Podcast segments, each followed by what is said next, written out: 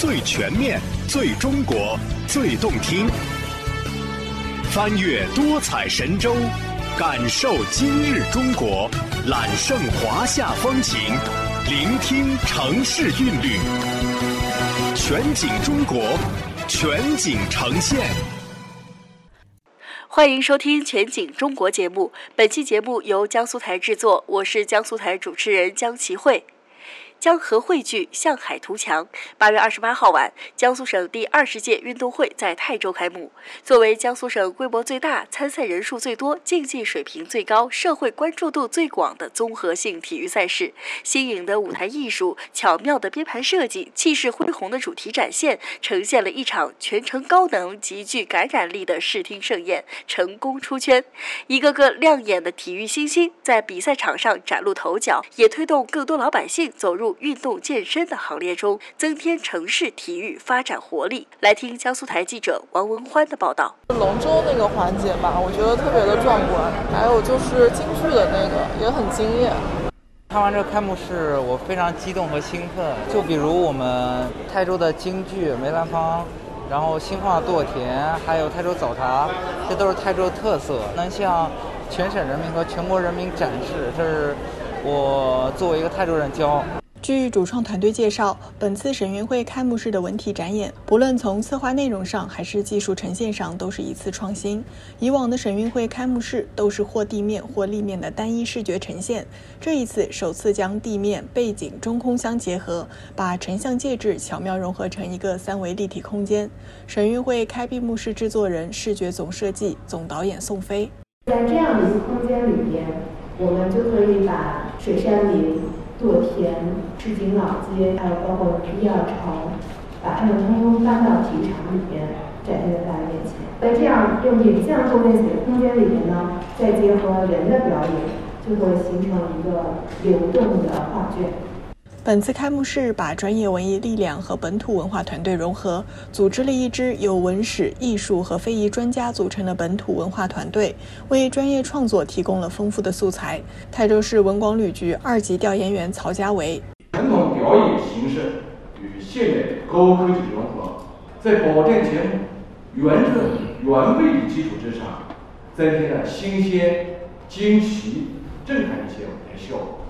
情景互动。和多维空间的融合，啊，做到既具有动作感、造型感、潮流感，啊，又力求体现大主题、大格局、大气势，为观众提供极具感染力这样一种视频盛宴。总导演宋飞同时表示，不论是每个具体场景，还是结合省运会主题所展现的江苏省经济发展、体育等元素，每一个画面都是经过反复探讨、测试、打磨，以最具地方特色的方式展现出来。我们希望通过这次省运会，能够让所有人记住泰州的江淮海、王震的泰州学派、郑板桥的墨竹、梅兰芳的戏曲。秦童的会传，海军的诞生地，三个不相信精神引领下的这样的一个红色基因传承地，以及医药创新的摇篮，能够给电视机前更多的观众了解泰州，走进泰州，能够让所有人看到走在前列的中国江苏。在本届省运会上涌现出的优秀青少年运动员，为江苏体育夯实了后备人才基础。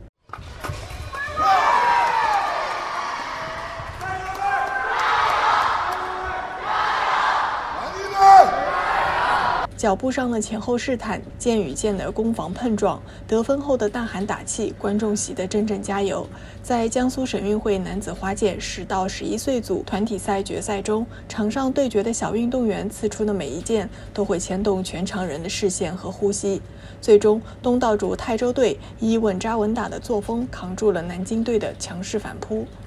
将领先优势保持到了最后，收获了这一项目的金牌。泰州击剑队教练丁柳。孩子们心里面一直是比较害怕打左手的，但是南京三个左手，从昨天晚上开始，我们就一直在鼓励他们，就是让他们忘掉自己害怕打左手这个事儿。所以他们今天这个比赛整体的发挥还是算正常发挥吧，把家里面练的东西能正常的做出来了。除了精湛的技战术，赛场上的击剑少年们还展示出了与年龄并不相符的沉稳。在男子花剑十到十一岁组个人花剑项目上，夺得金牌的南京选手刘洋轩说，在决赛上自己一度以四比七落后，能够稳住心态是自己实现反超的主要原因。想着对手的一些漏洞啊什么的。然后就能化解这些困难，就是学击剑，心态变强了。考试的时候就感觉题目都能化解，和之前对比能感觉就是变强大了。击剑是江苏的传统强项，曾涌现出了栾菊杰、黄海冰、仲满、骆小娟、许安琪等在世界大赛上为国争光的击剑名将。省运会击剑单项竞委会执行主任沈朝阳说：“本届省运会的击剑赛场涌现出了很多好苗子。这次省运会呢，还专门安排了选材的教练，从江苏省击剑队抽过来的一线的主教练，他们在看了之后呢，都我们都进行了交流，基本上每个小项上面都有几个很突出的人。”他们已经跟这些基层的体校和俱乐部的教练员进行了沟通和联系，准备在后面在进行定向化的、个性化的培养。一个个体育新星在省运会里崭露头角，也让更多人走入运动健身的行列中。泰州在2018年接过省运会的大旗后，推进全市赛事场馆、体育公园和健身设施建设，系统塑造东西南北中均衡发展的全民健身场地布局。目前，活力泰州建设已初见成效，五百万人民切身感受到省运会带来的城市变化、民生福利。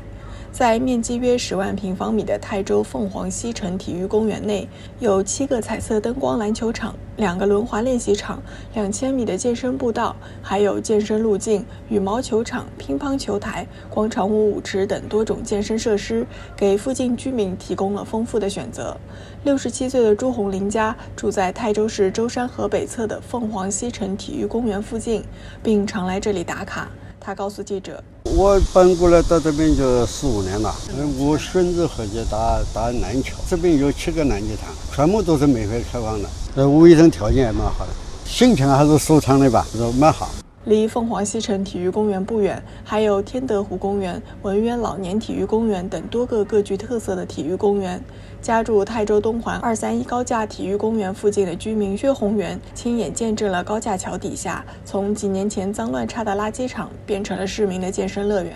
像我们前几年，我们这个小区那个前几年，我们只能在自己小区里溜圈，现在我基本上每天都来这里活动，有时候早上也会来。除了这里的健身设施，球场那边热火朝天的，年轻人相当多的。我们的全民健身是比过去蒸蒸日上了。江苏省运会泰州市筹委会办公室综合处处长马山介绍，二零一八年之后，泰州开始实施城建惠民两年行动计划，累计投入一点五亿元，在每个村社区至少建一处健身路径，每个镇街道至少有一处多功能运动场。仅用两年时间，泰州新建特色体育公园五十二个，各类球场五百五十八个，健身路径六百五十套，健身步道一百零六公里。我们这个行动做下来之后呢，主城区在全国率先实现了五分钟健身圈，就出门走两步就可以健身。以我们的人民广场为起点，向南到我们的体育公园，形成一个城市的核心中轴，我们把它取名叫城市活力轴，以这个区域为主体，然后推动整个。中心城区，特别是南部新城的，就是城市发展能级啊，整个城市形象的一个提升。简约、安全、精彩，不只是比赛，幸福一城人将是江苏省运会留给泰州百姓永远的财富。您刚刚收听的是江苏台制作的《江苏省运会开幕，凤仪水城再添新活力》，感谢收听，再见。